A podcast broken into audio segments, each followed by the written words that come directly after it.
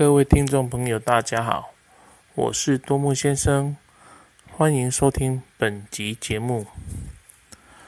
本集节目要来探讨为什么海水不能当饮用水喝。首先，我们来说明一下水分对人体的重要性。一般人的体重。水分占了人体体重约六十到七十 percent，在婴儿时期约占了八十 percent，成年的男性约占六十 percent，而成年女性约占了五十 percent。水分在人体中主要是来帮助人体正常运作。像是构成血液、血浆，帮助氧气的运送；或是构成消化液，帮助营养素的吸收；或透过排汗来调节体温与新陈代谢等。人体的各个主要器官所含的比例也有所不同，如肝脏。含水比例约六十八 percent，肝脏需要水分来分解肝糖。大脑呢，含水比例约占七十五 percent。许多研究结果发现，水含量会影响大脑的认知功能和情绪。若体内缺少水分时，注意力。记忆力、反应速度和正向情绪都会下降。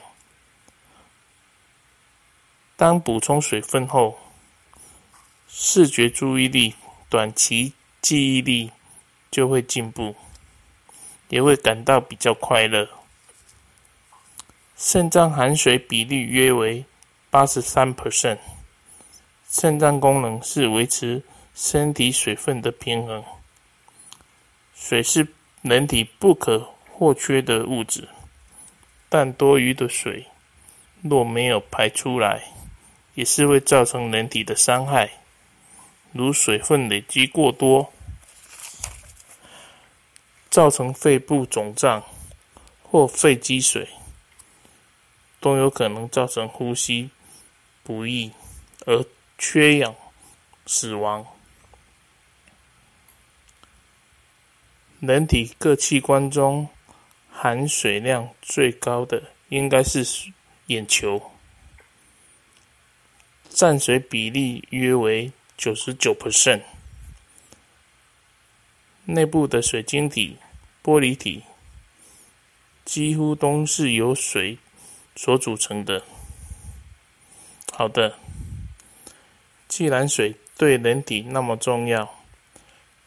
地球七十 percent 都是水，而绝大部分的水，海水就占了约九十七点五九 percent。但是呢，淡水只占了二点四一 percent。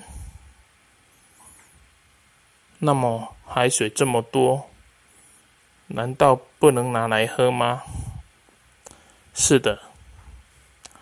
海水是不能当饮用水喝的，除非经过所谓的海水淡化后，才能拿来当民生用水喝。我们就来简单的说明：由于海水中氯化钠浓度比人体中的氯化钠浓度高了约四倍。喝海水的话，体内的淡水会失去平衡，更容易造成脱水。何况海水中不是只有氯化钠而已，也含了其他元素，当然还有所谓的海洋垃圾，也来添加一些毒物。又想到，如果加上微生物、寄生虫什么的。这样当然更不适合拿来饮用。那为什么海水反而会造成脱水呢？这边来讲一个原理，叫做渗透现象。当两种不同浓度的盐水中间隔了一个半透膜，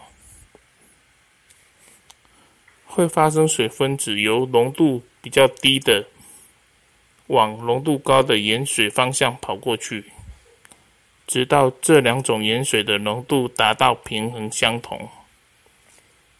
这种现象就称为渗透现象。好，